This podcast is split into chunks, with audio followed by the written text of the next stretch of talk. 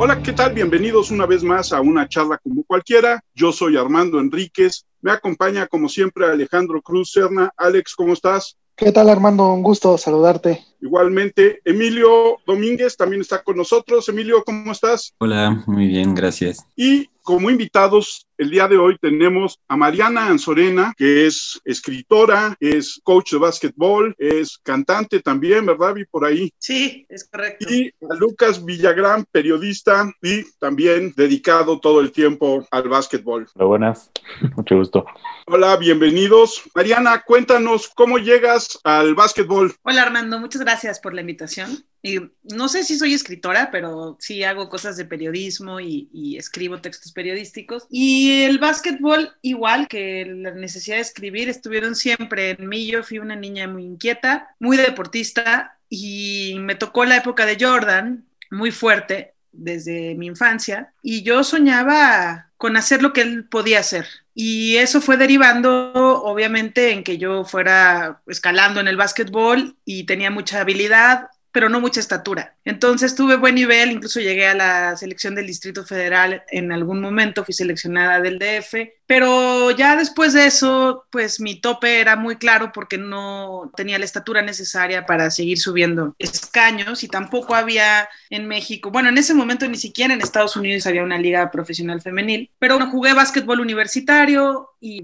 en Conde y Conadep y después jugué Liga Mayor, lo que más podías aspirar como basquetbolista mexicana en ese entonces. Y después me ocurrió algo maravilloso y es que encontré que sí podía ser profesional del básquetbol siendo coach de básquet. Y justo por eso conozco a Emilio y a Lucas, porque fueron mis jugadores de básquet. Y pues ya estoy cumpliendo 20 años de coach de básquetbol. Así que sí, mi sueño se hizo realidad y una de las cosas que me da de comer sí es el básquetbol. Esa es más o menos mi historia. ¿Tú, Lucas? Yo el básquet llegué por casualidad. Mi mis papás no son nada deportistas de equipo, no les importaba para nada, pero uno de los amigos de mi papá que viene a quedarse en la casa dos días me presenta un, partido, bueno, un, agarra un partido de Michael Jordan en la tele y me fascinó. Desde ese momento me enganché y le dije ese mismo día, mamá, quiero jugar básquetbol, me inscribieron en, en Pumitas, fui a muchísimas cosas y de ahí nunca más lo dejé, ya no lo solté, eso fue como a los cuatro, pero fue una total casualidad. Mi ambiente no venía para deporte para nada, poco de deportes extremos, pero nada de deporte conjunto y eso entonces es completo azar. Mariana, en un país donde las cámaras y todos los ojos se dirigen al fútbol soccer, siendo el básquetbol uno de los deportes que más se practica en el país, hay canchas de básquetbol en todas las escuelas del país. ¿Qué tan frustrante es ser coach y saber que nuestro nivel profesional o nuestro nivel amateur para Olimpiadas, por ejemplo, está cooptado por una federación que es un poco tranza? Sí, bueno, tu pregunta tiene varias aristas. Primero, sí,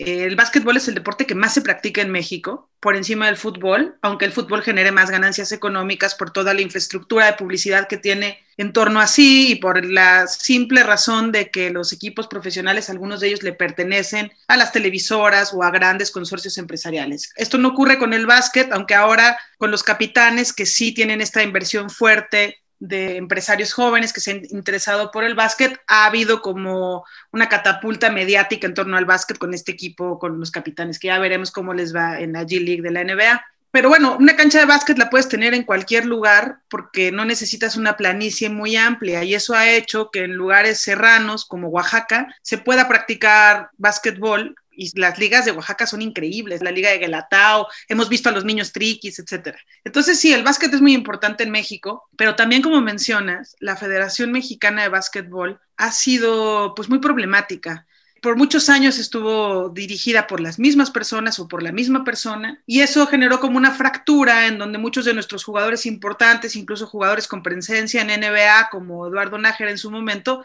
pues se pelearon con esos directivos y hubo incluso un momento en donde había dos elecciones nacionales, la oficial de la federación y la que habían armado ellos. Entonces esto es todo un tema porque si tú te registrabas para jugar con la federación ya no podías jugar con la otra liga y viceversa. Y eso ha afectado mucho el básquetbol en México. Por otro lado, hay una división muy importante entre el básquetbol federado y el básquetbol estudiantil. O sea, no es fácil que el básquetbol federado que las elecciones regionales de cada estado del país volteen a ver el trabajo que se hace en las escuelas privadas como el que hacemos nosotros. Ahora, ¿qué tan frustrante es ser coach de básquet en un país como México? Nada frustrante, eso no, o sea, ser coach de básquet no es algo frustrante, sí tienes un gran camino por recorrer, o sea, en el nivel que trabajamos Lucas y yo, que son niños entre 18, de entre 12 y 18 años, pues no estamos tanto pensando en volverlos profesionales, estamos pensando hacer los mejores personas a través del básquetbol y la disciplina que esto implica. Y en ese sentido, pues no, no es nada frustrante. Pero ya una vez, si tenemos algunos talentos muy contados que de ahí, de los 18 años, salten a un básquetbol universitario y a lo mejor a un básquetbol profesional, ahí sí vendría la frustración. Es posterior a la etapa en la que nosotros trabajamos, pero ahí sí vendría la, frustración, porque aunque ya tenemos la Liga Nacional de Básquetbol Profesional y ha ido creciendo, pues todavía no tiene la infraestructura que merecería, la difusión mediática que, merecería, y luego pues todavía la Federación Mexicana no está del todo saneada, sigue habiendo mucho caos en la estructura de selecciones nacionales. Lucas, tú estás más cercano a haber sido jugador hace poco tiempo. ¿Llegaste hasta donde tenías que llegar o te hubiera gustado llegar un poco más lejos? Yo creo que llegué donde quería llegar.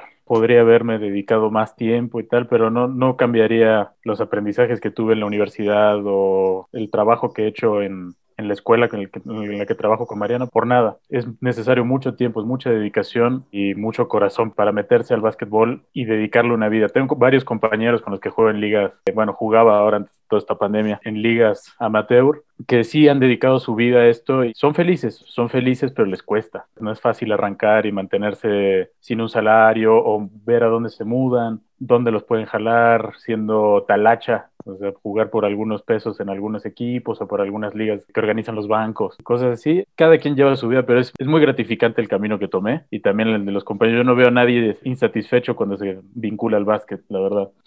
Mariana, ¿cuál es la presencia del básquetbol femenil en México? Lo primero que se me ocurre es hablarte de una chica que se llama Mariana Valenzuela, que está jugando estudiantil en Estados Unidos y que es impresionante. Si pueden googlearla, háganlo, porque además rompe el estereotipo de la mexicana. Es una chava súper alta, es la más alta de su equipo, me parece. Eh, está en Monteverde Academy y sabe hacer todo. Es muy alta, obviamente juega una posición de centro, pero sabe tirar de distancia, sabe votar. Y es una chava que me parece que es de Sinaloa o algo así. Bueno, ella es un botón de muestra del talento que hay en México. Sobre todo el norte del país conjuga la posibilidad de tener talento y tamaño. Sabemos que este estereotipo de los mexicanos chaparros, pues sí aplica sobre todo para la región del sureste, pero no para el norte del país. Y en el norte del país, pues tuvimos una Ana Guevara que se inició en el deporte jugando básquetbol y que después dio el salto hacia el atletismo, que es una chava muy alta. Eduardo Nájera, que ya lo mencioné, que es de Chihuahua. Hay mucho talento ahí que sí puede dar el salto a otro nivel. Y ahora, además, está ubicada en México se acaba de mover a San Luis Potosí el NBA Academy. NBA Academy que es como la academia de la NBA para desarrollar talentos internacionales, no solamente los mexicanos, talento latinoamericano, pero talento africano y talento europeo y está ubicado en San Luis Potosí, México. Entonces yo creo que nos va a beneficiar mucho que el NBA Academy para desarrollar talento internacional con miras a la NCAA y quizá a la NBA, nos va a beneficiar mucho que esté aquí. Hay mucho talento mexicano de femenil, muchísimo, y tanto de jugadoras como de coaches mexicanas. De hecho, las mujeres no tenemos ninguna limitante como coach, porque si bien en el básquetbol varonil, obviamente, pues una mujer no podría intervenir de manera pareja por tu estatura, por tu fuerza, sin ningún problema puedes dirigir hombres, como yo lo he hecho durante muchos años también, porque pues ahí no interviene tanto tu tamaño. Y entonces justo en el NBA Academy, muchas de las coaches, del staff de coaches son mujeres de Estados Unidos, de España, que están trabajando con este talento masculino y femenino de África. Entonces creo que las mujeres todavía tenemos mucho por dar. Y si se asoman ustedes un poquito lo que es la WNBA, se van a dar cuenta que las mujeres tenemos un magnífico nivel en el básquetbol. Y ya ha habido mexicanas en la WNBA. Creo que la más importante fue Brisa Silva, que también pueden echar una ojeada por allí. Pero creo que, por ejemplo, a la Cucha, que es como la mejor jugadora mexicana de la historia, que se desarrolló sobre todo en la Liga Española, que es otra liga muy importante profesional, si por la edad le hubiera tocado la WNBA en otro momento, hubiera sido estrella de la WNBA. Tenemos mucho con qué. Incluso las mujeres que no son tan altas, de las regiones de Oaxaca de las que hemos hablado, son impresionantes. Hay muchas niñas y jóvenes mujeres triquis que están obteniendo becas incluso en Estados Unidos para jugar básquetbol. Incluso en ese sentido hubo una coach, aunque fuera por un partido en la NBA, ¿no? Sí,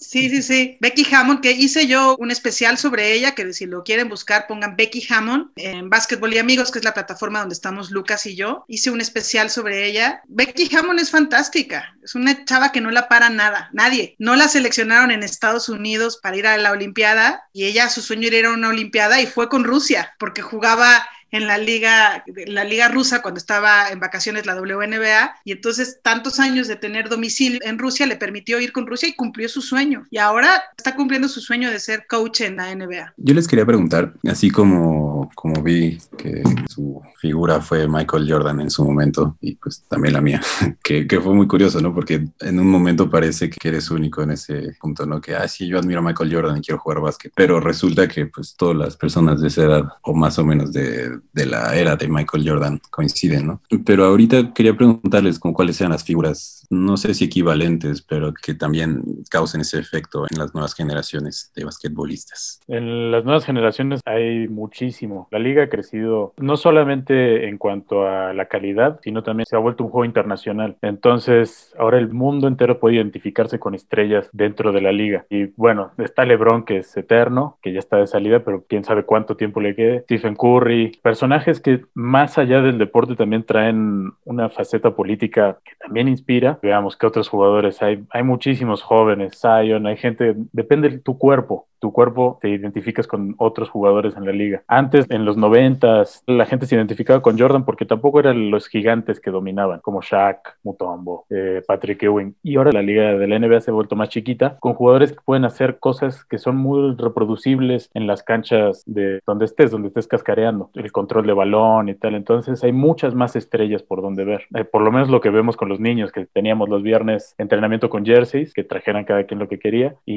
había una variedad de colores es un arco iris de, de, jerseys. Y es fantástico porque son muchas narrativas, tantas historias nuevas y jugadores con trasfondos geográficos, económicos tan variados. Giannis Antetokounmpo para mí ahí sería la estrella más representativa, que es sensacional para incluir a esta liga, más inclusiva cada vez más. ¿De dónde eres, Lucas? Yo soy de acá, yo soy mexicano, pero mis papás son uruguayos y. Mi mamá, ah, uruguayos. mi mamá es argentina, sí.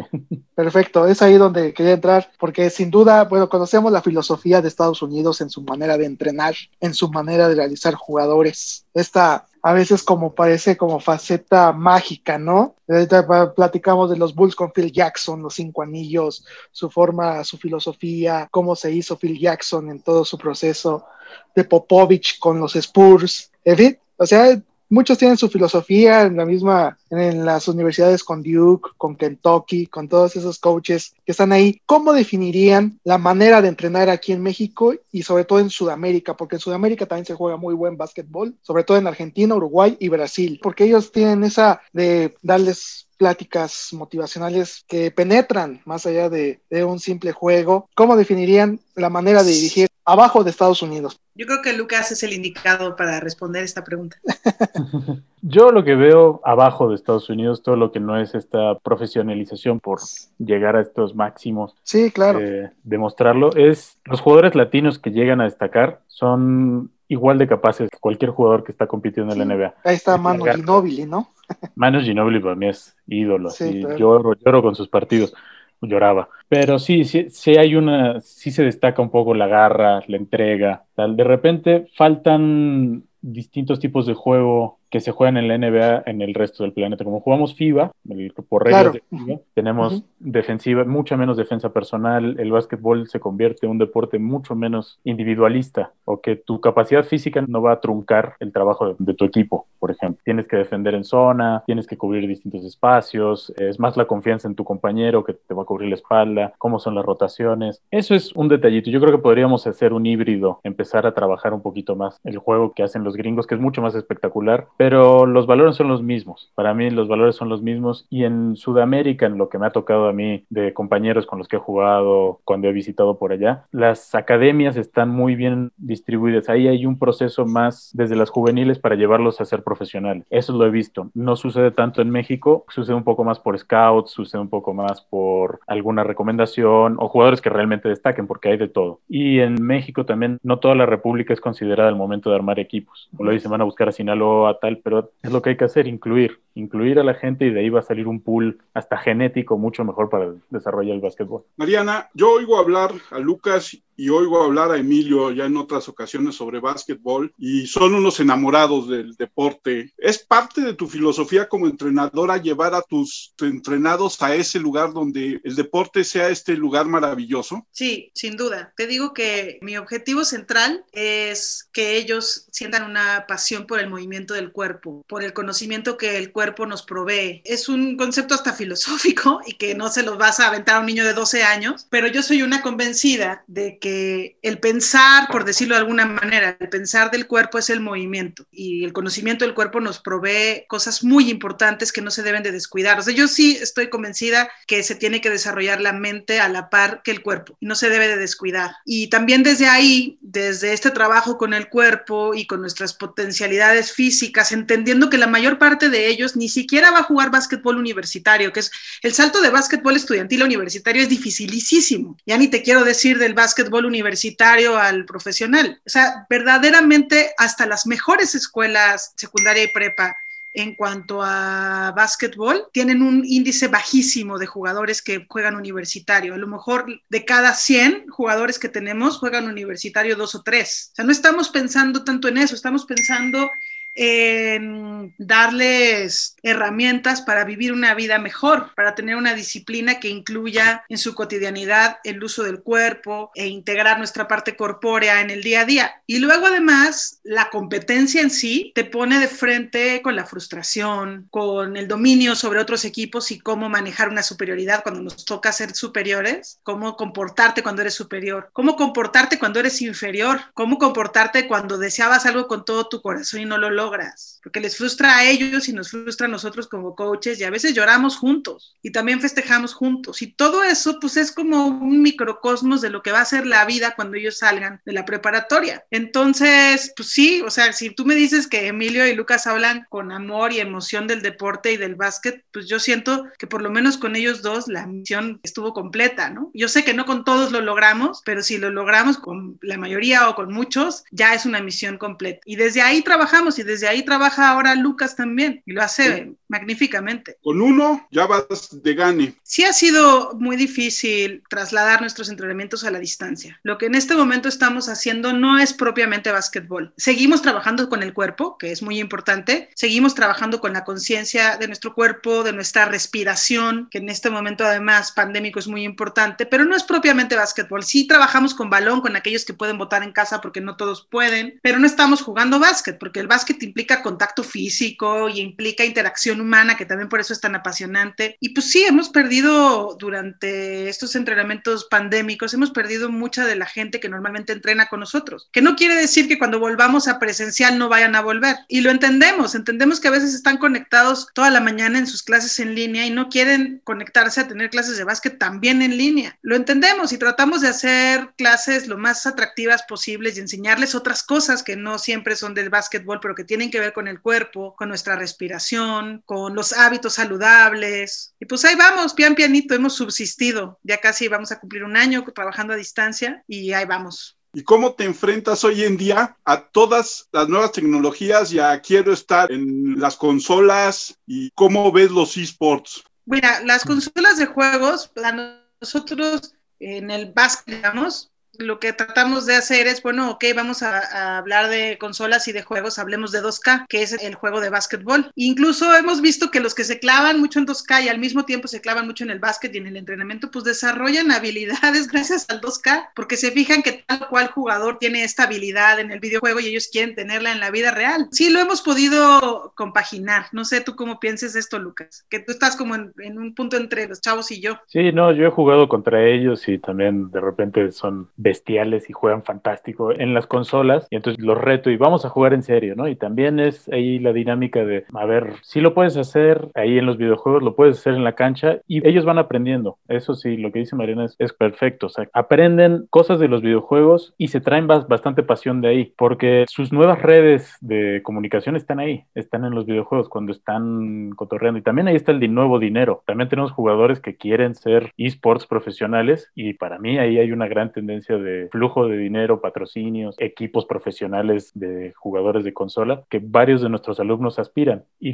les interesa conocer el juego a profundidad. Ya no es solamente el juego por el juego lúdico, el, entretenimiento, sino las estrategias, la velocidad del juego, los ritmos y empiezan a comprender cosas que para mí, a mí me hubiera gustado tener esas técnicas también. Yo jugaba videojuegos cuando estaba entrenando con Mariana, pero no aprendía lo mismo. Tampoco tenía la misma conectividad para hablar con mis amigos y estar ahí echando el chisme, ¿no? Pues sí, es así. Es fantástico. Yo creo que hay que incorporarlo y no menospreciarlo. Siempre juegan en línea. Entonces, sustituye un poco lo que han perdido en la cancha, un poquito. Hola, buenas tardes desde, Madrid, ya que son como las 7. Y les quería hacer una pregunta especialmente a Mariana. Hola, Lucas. ¿Cómo se te ha hecho esto de, de entrenar este, pues a chicos, ¿no? Que también estás con el baloncesto, ¿no? Con hombres, ¿cómo ha sido eso? De estar en el baloncesto también varonil como femenino. Me encanta que me lo pregunte Violeta, porque ahora que se ha puesto pues hasta de moda y ha tomado más fuerza el movimiento feminista, yo siento que sin saberlo fui pionera en él, sin tener mucha conciencia, porque creo que el simple hecho de ser una mujer entrenando hombres desde hace casi 20 años, bueno, con los hombres empecé hace menos tiempo, con los hombres empecé hace como 15, y hacerlo de una manera en donde ellos a los 12 años todavía no tienen la mente tan contaminada y desde un principio entendían que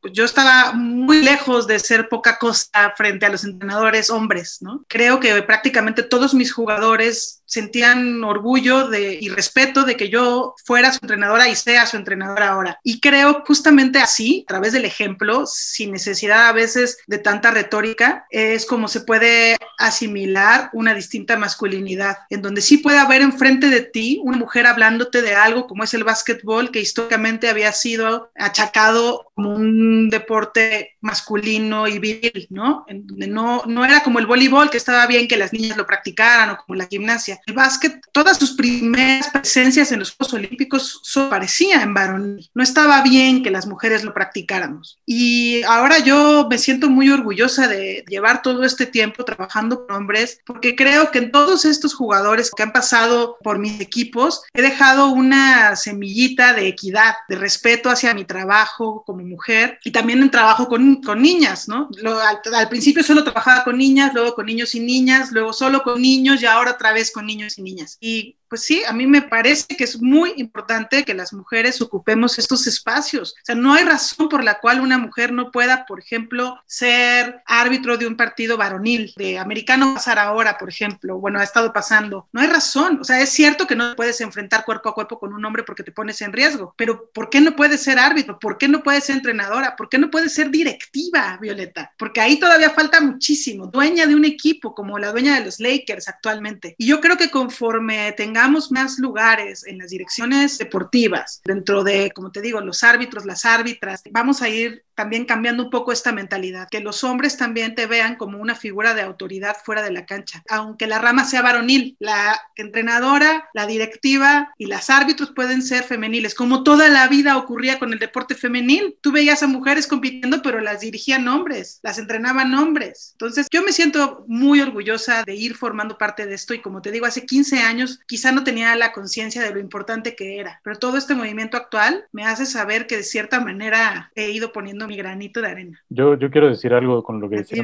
Mariana. Si no hubiera sido por Mariana y su visión del deporte, yo probablemente no me hubiera dedicado más al deporte. No es que no hubiera dejado de practicarlo tal, pero no, no hubiera encontrado más facetas. Mis anteriores entrenadores era la competencia, es el dominio, es el juego, pero nunca había encontrado hasta que Mariana me entrenó este cosmos de ideas que van vinculadas al cuerpo, van vinculadas a la ética, ética deportiva, ética en la cancha. Traspasé varias cosas, cosas que aprendí en los entrenamientos a mi vida y me ayudó muchísimo. Probablemente si hubiera seguido con entrenadores hombres, no digo que todos lo sean así, pero no hubiera encontrado esta faceta del juego, que es hermoso. Nada más igual corroborar esto, porque también estuve en el papel de Lucas y sí era una diferencia gigantesca de cualquier otro entrenador que tuve. Con Mariana fue una experiencia muy enriquecedora en un montón de sentidos, ¿no? Además del deportivo que todo el tiempo nos traía dando vueltas a la cancha y practicando y mejorar y siempre tenías como este objetivo, ¿no? De siempre mejorar, pero de un enfoque, no sé si decir destructivo, que yo sí en muchos otros equipos encontraba, ¿no? Incluso dentro del mismo equipo se generaba, en, otros equipos de fútbol sobre todo, se generaba un, ambiente de competencia dentro del equipo y una competencia que no era sana, ¿no? Una competencia que, pues, que o hacías menos a otros jugadores o te hacían menos a ti y, eso, pues, en realidad pues, no te funciona en ningún aspecto, ¿verdad? y, y, creo que sí, con, con Mariana fue una experiencia muy, muy buena. Mariana, tomando un poco lo que dicen Emilio y Lucas, ¿tú crees que una visión más completa, más de una visión, las mujeres tienden a tener una visión mucho más o mucho menos de testosterona de a ver quién, quién le gana a quién, sin importar. No necesariamente, no necesariamente, Armando. Yo estuve en equipos femeniles muy masculinizados, no en el mal, digo, no, no lo estoy diciendo de una forma despectiva, sino que todavía no integraban esta parte femenina a la parte competitiva, donde también había esta mierda de la que habla Emilio. Yo estuve también en equipos así, en donde integrarte era muy difícil. Integrar como, no sé si llamarlo esta parte, necesariamente algo femenino, pero bueno, competir sin destruirte y sin destruir a tus compañeros y a los rivales es un arte. Hemos visto millones de historias de entrenadores que deshacen la vida de sus jugadores. A lo mejor ganan medallas olímpicas se vuelven campeones en tenis y ganan muchísimos Grand Slam, pero su vida interna está hecha pedazos. Y no sé si necesariamente eso tiene que ver con masculinidad tóxica o con ser un ser humano tóxico en sí. No sé si es algo de hombres y mujeres, pero yo estuve en muchos equipos, bueno, no, no en muchos, pero en varios equipos femeniles súper destructivos. Y yo no quería eso ni para mis niñas ni para mis niños, eh, entendiendo mucho que el deporte competitivo es increíble, sí, pero no deja de ser una herramienta para el único objetivo que tenemos en la vida, que es vivir mejor y estar mejor. Si no te va a ayudar a estar mejor, no sirve. A ver, a veces vamos a frustrarnos y llorar, claro, y eso es parte del aprendizaje, no todo el tiempo es alegría, alegría, alegría. Pero si esto no nos va a servir para reflexionar y aprender a convivir mejor, entonces no sirve. Y yo justo quería hacer algo competitivo donde sí busquemos ganar al tiempo que estemos creciendo como seres humanos y que incluso las derrotas las podamos integrar. Por eso nosotros, y yo creo que a veces me odian los papás y mamás de mis jugadores, cada que terminamos un partido tenemos una charla, perdamos o ganemos, para pensar ¿Qué nos pasó ese día? Un poco ampliando la pregunta, reflexión, Mariana, en ese sentido, en esta toxicidad que se puede dar tanto el lado de los equipos masculinos como de los equipos femeninos en cuanto a las cabezas de estos equipos, es donde tú crees que puede radicar uno de las razones por los grandes fracasos de nuestro deporte en equipo en general. Es que el éxito es relativo porque muchos países que son potencia mundial en el deporte, lo son a costa de la integridad de sus propios deportistas. Entonces, pues depende cómo estamos contemplando el éxito, ¿no? Eh, no sé si, si esto responde la, la, pregunta, pero sabemos de historias muy exitosas eh, deportivamente hablando, que humanamente hablando son desastrosas con coaches que abusan emocional y sexualmente de sus jugadores y jugadoras, de sus deportistas a nivel internacional. O esto que ocurría en el bloque comunista, en la Alemania comunista y en la Unión Soviética, donde muchas veces los, los atletas eran dopados sin su propio conocimiento para mejorar su rendimiento, porque hasta la Guerra Fría se peleó en los Juegos Olímpicos. Entonces, no, no necesariamente el éxito deportivo tiene que ver con un éxito de formación personal. Entonces, nuestras desastrosas actuaciones en, los Olímpicos muchas veces no, no, no tienen que ver pues no sé cómo explicártelo con éxito como personas, ¿no? O sea, es difícil hacer este equilibrio donde sí seas competitivo y a la vez estés creciendo humanamente hablando, que no solamente en el deporte pasa así, también lo vemos en otros ámbitos en donde también se pone la competencia de por medio, ¿no? En el ambiente literario, en el ambiente académico, que es despiadado, ¿no? Lo que ocurre al interior de los distintos institutos de investigación o de las distintas facultades, pues es una cosa que no necesariamente estás, estás creciendo en grados académicos y obteniendo doctorados y postdoctorados y no necesariamente te estás convirtiendo en una mejor persona y estás logrando el único objetivo de la vida, ¿no? Que es estar bien, estar más en paz, tener mejor conocimiento de lo que es la vida, del que a veces es algo volver a lo simple. Entonces, pues no, no necesariamente tener éxitos deportivos es y éxitos académicos, como explico, es igual a, a tener una vida exitosa. Yo creo que no podemos justificar los pocos éxitos, porque hay programas que sí funcionan en México, eh, o hay disciplinas que están encabezadas por grandes líderes o personas que saben desarrollar el deporte en, en particular, ¿no? Por ejemplo, tenemos grandes clavadistas, de repente tenemos situaciones que desde el, desde el Estado se promueve ciertos deportes. Entonces, en la Unión Soviética, lo que estaba diciendo Mariana, hay algunos que no se justifica las victorias con un buen desarrollo inicial. No creo que haya correlación y no sabría decirte la causa. Para mí hay que tener la gente con liderazgo en lugares donde puedan tomar las mejores decisiones y por lo general no llegan a esas posiciones porque económicamente no son rentables. Claro. Y que cuando se pone el talento en, en curso, pues pareciera que, que sí, Ahí, ahí es muy difícil medirlo, por ejemplo, hablamos de deportes colectivos, entonces, ¿por qué no triunfamos en lo colectivo? Eso, Exacto. Eso hay muchas, muchas variantes que la verdad no, no creo que todas sean ciertas. Si llegamos a tener oros olímpicos, buscamos cosas en conjunto y en lo individual hay gente que va más allá de la estructura que está puesta. Hay atletas que se sobreponen fallas de burocracia, fallas de fallas institucionales. es lo que pasa aquí en México? Es lo que sucede, sí, llega a suceder y sucede en varias disciplinas, en varios lugares, eh, no solamente en México. Es lo que digo, las, cada historia necesita sus pinzas, ¿no? Para agarrarlo. Pero no, quiero generalizar porque me parece que caemos en peligros de criticar asociaciones que a veces hacen las cosas bien o lo hacen hasta donde alcanzan. ¿Por qué Jamaica gana tantos oros en velocistas? Hay mil millones de factores. Bueno, porque le acuden a correr a los niños de los nueve años es ahí donde está el mero asunto. También hay que hablar algo, ¿no? También el congénito, lo natural, lo que da naturaleza, pues también eso ayuda. Y si va bien desarrollado, pues mejor. Dejando de lado, y yo creo que es lo fundamental que busca el deporte, creo yo, que es pues dejarlo de, vicios, que no sea una mala persona. Yo quiero hacerte una pregunta que te va a dar la vuelta a lo que hemos estado platicando. Ayer me encontré un artículo tuyo sobre cómo observar pájaros desde las azoteas en la Ciudad de México. Me llama mucho la atención este amor que tienes por la ornitología, no sé si por toda la fauna que habita nuestra ciudad, pero cuéntanos de eso, porque es bien interesante. Yo también soy muy fan de la fauna que habita la ciudad y no conocemos. Bueno, primero yo creo que decirte que algo que me caracteriza es que me apasionan muchos aspectos de la vida, como ya más o menos se ha visto en esta conversación. Yo le entro a la vida con muchas ganas en general. Obviamente tengo mis malos momentos y esta pandemia ha sido para todos muy complicada. Y eso es también algo de lo que le transmito a los jugadores de básquet, ¿no? Que el básquetbol es parte, el parte de un todo. Y ahora que nos tuvimos que guardar en nuestras casas en el principio de la pandemia, pues a través de la ventana eh, se hizo más evidente la presencia de estos pájaros, que ya estaban ahí, pero que no los veíamos, no los escuchábamos por el vaivén de la ciudad y todo esto. Y yo tengo un hijo de dos años y con él empecé a observar los pájaros y a oírlos y a tratar de identificarlos. Y después mi tío que es biólogo me dio una guía de aves de la ciudad y entonces empezamos a perfeccionar más. Y luego del Día de las Madres, mi esposo me regaló unos binoculares y entonces empecé a ver más estos pájaros y después pues les propuse escribir este texto sobre aves de la ciudad que ha tenido bastante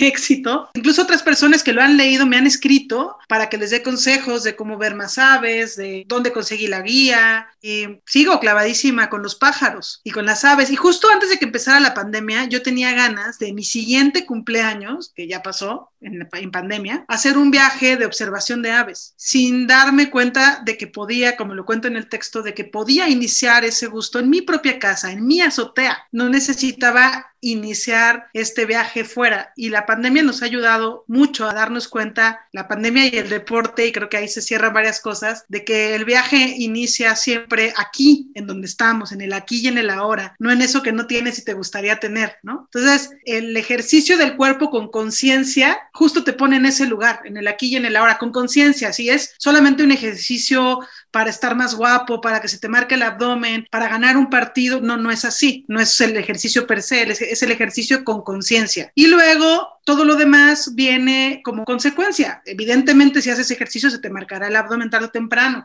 Evidentemente, si eres muy dedicado y lo haces con técnica y estrategia, terminarás ganando partidos y a lo mejor hasta campeonatos. Pero poner como objetivo lo primero, pues es el error. Y las aves, si te fijas, es parte un poco de esto mismo. Ahí estaban los pájaros, en mi propia azotea. Así es, están junto a nosotros y no los vemos. Es algo que, como dices, que muchas veces obviamos. Y entonces de repente te vas dando cuenta que estos mismas aves no solamente ahí están, sino que han aprendido a convivir con nosotros de muchas maneras. Porque hoy los gorriones, por ejemplo, los ves que si hace 20 o 30 años todavía huían de los seres humanos, hoy se bajan en las terrazas de los Starbucks y de otras y de otros lugares a comerse las migajas de lo que vamos dejando. Y ellos también, de una manera u otra, aprenden a vivir con nosotros. Y en tu faceta de cantante, ¿cómo has lidiado con la pandemia? Creo que lo que más ha afectado mi vida, la pandemia, ha sido mi parte de la música. Porque no ha sido solo la pandemia, ha sido la pandemia sumada a mi ya no tan reciente maternidad, pero empecé a ser mamá hace dos años y medio. Y ya desde que nació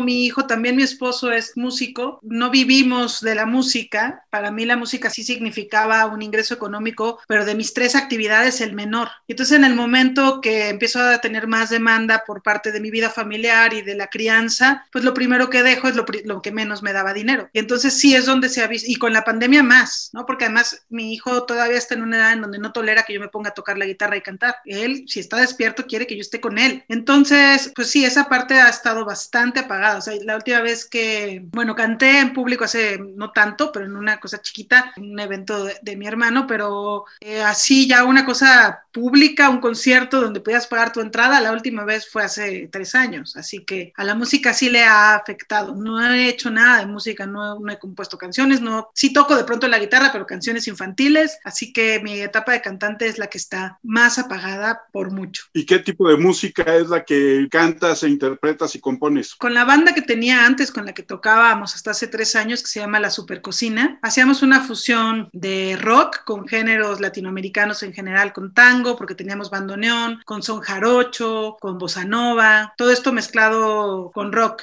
Y con Jorge, con mi pareja, estábamos empezando antes de ser papás un proyecto más de pop rock que pudiera incluir canciones que tenía yo ahí en el tintero que no entraban en el concepto de la supercocina. Y él también estaba en una banda más rockera, entonces hicimos este concepto que se llama Buenos Días. Editamos una canción y todo, y justo después ya nos embarcamos en esta aventura de ser papás. Y eso sumado a que tengo mucho otro trabajo, ¿no? O sea, yo soy profesora de periodismo en la Ibero, hago periodismo freelance, soy coach de básquetbol en Logos. Pues ya lo último que me quedaba tiempo era para seguir haciendo música y seguir cantando. Ya vendrá de nuevo otra vez. Ahorita ese espacio y muchos otros están ocupados por mi maternidad. Lucas, ¿dónde ejerces el periodismo? Yo estuve trabajando mucho tiempo en periodismo de ciencia para la UNAM de divulgación. Entonces hice eso un rato. Y en otro momento trabajé para Bonds Portant, que, bueno, hice, le escribí un par de cositas para Bonds Portant, que era un blog de moda y deporte, de la relación moda y deporte. Para mí era, ese es un tema que tuve desde hasta de tesis sobre Michael Jordan y cómo la, la gente le llegaba a través de los zapatos, cómo la moda impulsa el deporte de cierto modo. Por ahí más o menos fue la idea.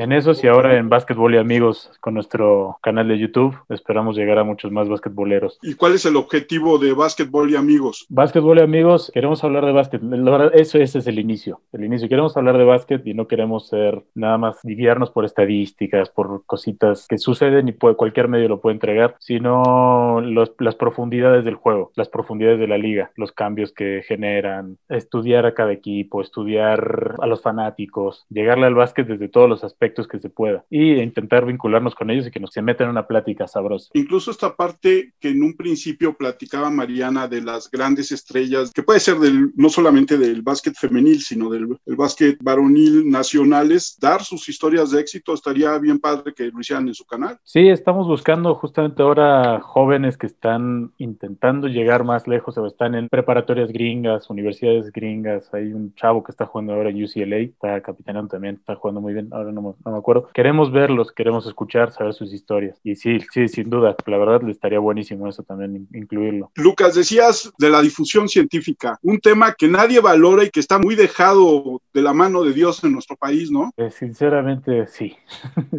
Necesitamos una cultura científica mucho más importante en este país para afrontar cualquier problema, para afrontar el problema más inmediato y urgente que tenemos aquí, hasta minucias de nuestra vida y que no nos vayan chantajeando. Hay mucha gente trabajando en esto, pero la verdad la difusión es de corto alcance, la verdad no, no lo he visto llegar a los puntos más altos. En Universum trabajábamos cosas bastante entretenidas, vincular a los, a los chavos, buscábamos irnos a los jóvenes y ha sido muy satisfactorio. Si hay gente que termina escogiendo carreras científicas, no solamente por el dinero que puede llegar a generar o la gloria que pueden llegar a tener, sino por la verdadera pasión por el conocimiento científico, lo cual es fantástico. Yo te quería preguntar un poco de, sobre todo con esto de las dificultades que tiene a veces la divulgación, ¿no? Y, yo con lo que me he encontrado es que, pues, el conocimiento, entre comillas, viene de los científicos, ¿no? Y tienen como este modo tan estructurado de ver las cosas y de, y sobre todo de presentar la información, ¿no? Entonces, creo que es como de los grandes problemas, que no existe este puente entre las personas que desarrollan este conocimiento a los que los quieren recibir, ¿no? A quien quiere recibirlo. Entonces, ¿cómo fue este papel que tú jugaste, ¿no? De tratar de, pues casi casi de traducir lo que querían decir. los científicos, esta historia puede empezar desde que mi papá es físico óptico en la UNAM, fundó el departamento de fotofísica y él me contaba cosas como se le cuenta a Mufasa Simba, ¿no? O sea, de esto algún día será tuyo, este es tu conocimiento, tú vas para allá, cosas así. Pero de repente son cosas muy complicadas, ¿no? Son cosas muy complicadas y llegas a alcanzar cosas, vas agarrando poco a poco. Y yo creo que un error en el conocimiento científico es que se pretende llegar a temas muy complejos sin empezar desmenuzando los, los cortitos, ¿no? El juego corto. Y no es fácil, no, no es fácil con un sistema de educación que le ha fallado a gran parte del país, pero también los científicos son difíciles, ¿no? Los científicos no no son, no son las personas más fáciles con las que tratar. Ellos tienen su conocimiento y lo quieren mucho y también por eso mismo no se lo van a soltar a cualquiera, no lo van a soltar así nomás, lo tienen que destruir un poquito para pasárselo a alguien más. Entonces ahí entramos nosotros, ahí entra la divulgación. Es gente que, bueno, intentemos no alterar al jaguar y que nos diga lo que queremos, ¿no? Pero es, sí, es complicadísimo. A veces es fascinante también unir esos dos conocimientos, ¿no? Tanto la ciencia y el deporte. ¿Cómo unirías la física con el básquetbol? Con la física y el básquetbol. Justamente en Universum tenía planeado un, un libro que era de ciencia ráfaga, cosas ah, que la ciencia le estaba dejando al deporte. Y eran trabajitos, hay, hay, trabajos científicos en Nature y en Science hasta de cómo medir fueras de lugar, ¿no? ¿Cuál es el ángulo correcto que tiene que tener un juez de línea para determinar un fuera de lugar con mayor precisión? La tecnología que se usa para el bar, ¿no? Y desmenuzarla. Porque ese es el asunto con la ciencia, de repente te lo ponen tus cosas de entretenimiento y parece magia. Y sí, jala, claro, Sí, pero también te gustaría conocer las cosas detrás. Ah, no, ¿cómo saben que el balón? Pues ellos saben, yo no sé.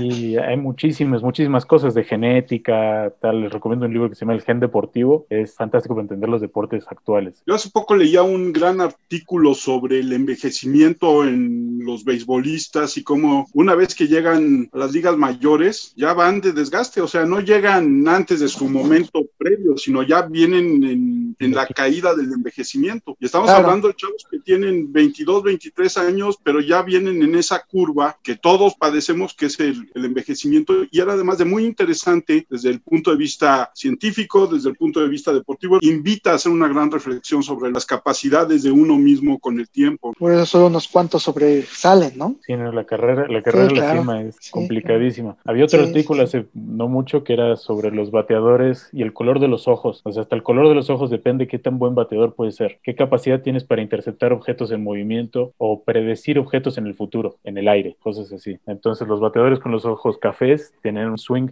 más acertado. Hay mil variantes, lo quiero recapitular. Llegamos a un momento, tenemos servido un proyecto de entretenimiento tan completo, pero el proceso para llegar ahí es larguísimo. Pero en ese sentido, y conociendo un poco hablando de lo que es tu padre y conociendo los antecedentes de Emilio, ¿ustedes cómo ven el lugar de la ciencia hoy en día en México? Lugar de la ciencia hoy en México. Pues yo creo que no, le, no, no lo alimentaron mucho tiempo se le dejó morir, morir, de hambre, lo dejaron famélico y ahora hay que alimentarlo a lo bestia, ¿no? Ahora hay, hay, que intentar que la ciencia nos resuelva cosas. Ahora se le está preguntando todo el tiempo, bueno, ¿y qué es este virus? ¿Y cuándo se desarrollan las vacunas? Y todo el tiempo las preguntas, los titulares ahora son más científicos que nunca, pero llevan un retraso de hasta monetario, de, bueno, qué parte del PIB le vamos a dedicar a esta gente de la que depende la epidemiología, eh, mediciones de niveles de oxígeno, y, bueno, y esta estructura de ciencia que no me parece que son ricos, hay, dinero, pero falta, falta dinero y falta distribuirlo mejor. No sé, Emilio, tú también, tu papá tiene estas. Y sobre todo hacerla accesible, creo, ¿no? Creo que es el como papel más, por lo menos que yo veo que donde más cojea, porque pues siento que el, final de cuentas la academia y todo este ámbito científico de los investigadores, investigadoras, está reducido a un círculo bastante pequeño, así como casi todos los círculos acá en México, pero pero sobre todo volverlo, volverlos más accesibles y que no, no sean como estos gremios que van soltando la información a cuentagotas y como decía Lucas hace un momento, ¿no? Cuando ya sacaron lo que podían sacar y, deciden que va a ser un poco más accesible. Y sobre todo no verla como, creo que cuando haces accesible algo, aceptas que el resto de las personas lo puede interpretar, ¿no? Y yo creo que un poco de este problema de la academia, no soltar la información es por un rollo ahí medio de superioridad, pero una, una, opinión un poco más, más controversial también. Y sí, como dices, no, es, es tener el poder, el poder de, de, la información y el poder de conocimiento. Entonces, creo que, creo que si algo falta es eso, ¿no? Y, y sobre todo que no, que no sientan que están acá iluminados por que nada más son ellos los iluminados y, y, entonces ya en este papel un poquito que llegue a todo el mundo con un trabajo muy importante de, de, divulgación que creo que hace, hace muchísima falta. Y esa divulgación que hace muchísima falta y a la cual le has entrado Lucas es fundamental para crear una nueva generación de científicos, ¿no? Otra vez hay que compartimentalizar las cosas, llegar a lo básico y desde ahí empezar a desarrollarlo, porque que esperamos que nuestros científicos lleguen a niveles superiores muy rápido, con varios huecos, varias lagunas y tal. También es difícil ser científico en México por el miedo que generan, el miedo que se tiene la ciencia. Todos los villanos en las películas y cosas así son doctores y es, es, complicado, hay que, hay que hacerlos son humanos. Pero, pero, además también porque en México nos gusta satanizar y entonces, ¿qué vas a hacer periodista deportivo? Te vas a morir de hambre. ¿Qué vas a hacer científico? Te vas a morir de hambre. ¿Qué vas a hacer músico? Te vas a morir de hambre. Entonces, ¿qué hay que ser? ¿Burócrata? ¿Miembro de un partido político? ¿Me eso, entienden? eso, sí, eso. Hacer una secta diabólica y hacer una iglesia y nos vamos a meter en buena lana. Eso ah, funciona. No funciona perfectamente, no lo he efectuado, pero no debe ser tan complicado. Y en ese sentido existe la ignorancia, ¿no? O sea, no te acercas porque hay ciertos ya prejuicios, hay ciertas ideas o no es cierto, o bueno, pero ha cambiado, creo que hoy en día, no sé qué piensas Lucas, en el sentido de hoy los jóvenes al ver estas series de gran ciencia ficción y dice, órale, ¿qué pasa con el tiempo? ¿Qué pasa con ser acierto de los planetas? En fin, se acercan un poco más, ¿no? O les llama un poco más la atención rompiendo esos escaparates que antes se tenían, ¿no? Como antes si era de, ay, no, eso no, porque es del diablo, ¿no? Exacto, sí, no, había mucho miedo. La cultura, la, lo, que se ve en los medios es muy importante. La carrera de física recibió muchos más alumnos después de que Big Bang Theory empezó el boom de Big Bang Theory. Hay una correlación ahí poco de repente forzada o mínima, pero existe, sí. Es importante pintar estos personajes completos. Hay que sacarnos el estereotipo de que tiene lentes, es viejito y tal. Hay científicos de todos los colores, de todos lados y hacen de todas las edades, hacen todo. Es esta construcción de personajes que también tienen complicaciones emocionales, también tienen complicaciones igual que el resto de la gente que hace cualquier cosa. Es lo que creo. Imágenes más completas de las personas y la ciencia bueno, se había dedicado nada más a los éxitos, ¿no? Llegamos al final. Yo quiero agradecerles el que hayan estado con nosotros el día de hoy. Yo espero poder hacer más pláticas. Lucas, creo que podríamos hacer todo un programa acerca de la importancia del universo, ya que trabajaste en él, porque es interesante, o de figuras como Julieta Fierro en la difusión científica de este país. Uh -huh. Pero será en otra ocasión. Lucas, ¿dónde te encuentra la gente? Twitter estoy como Lucas Villaví, Lucas Villadí, y en Instagram, Luke, Luke Lu 92. Ah, es para cotorrear nada más, lo tengo ahí. Y en Básquetbol y Amigos, yo estoy administrando la página, entonces también si se quieren por ahí platicar, perfecto. Tenemos Spotify, YouTube, Instagram, estamos intentando meternos en todo. Mariana, ¿dónde te encuentra la gente? ¿Cuáles son tus redes sociales? En Instagram estoy como Mariana-Anzorena con Z. En Twitter soy arroba Rayuela Blues, Rayuela como la Rayuela de Cortázar y Blues como el blues. Básicamente en esas dos redes sociales. Y pues si me googlean como Mariana Anzorena con Z, Lozoya con Z e Y también, encontrarán algunos de los textos que he escrito. En Spotify y iTunes mi música está en La Super Cocina y hay una sola canción también de Buenos Días. Pues muchas gracias Mariana, ojalá y podamos volver a platicar contigo en algún momento de este año que se avisora todavía largo en nuestro encierro. Alex, redes. Sí, mi Twitter es arroba 512-Alex. Mi querida Violeta desde Madrid. Sí, en mi Instagram es Boleigo y en mi Twitter también Boleigo. Ah, Boleigo en Madrid, perdón, el Instagram que se me olvida. O sea, ya cambiaste de Instagram. Sí, le cambié el nombre nomás. Ya se siente más de allá que acá. No, no, no, ¿qué pasó? No. Emilio. Instagram estoy como Emilio DB92. Yo soy Armando Enríquez. A mí me encuentran en Twitter como arroba cernícalo. Las redes del programa, ya saben, nuestro Twitter es charlacualque1. Nuestro correo es charlapodcast1 arroba gmail.com. Yo les agradezco a todos, como siempre, su presencia, de escucharnos, a todos nuestros amigos fuera de México. Muchas gracias por seguir con nosotros y nos vemos la próxima semana. Muchas gracias, Lucas. Muchas gracias, Mariana. Muchísimas gracias. Fue un placer conocerlos. Violeta, Alejandro, Armando, Emilio, que ya es muy conocido. Y Lucas, te mando un abrazo y nos vemos al rato para trabajar. Muchas gracias, Armando. Muchas gracias a todos. Gracias, chao.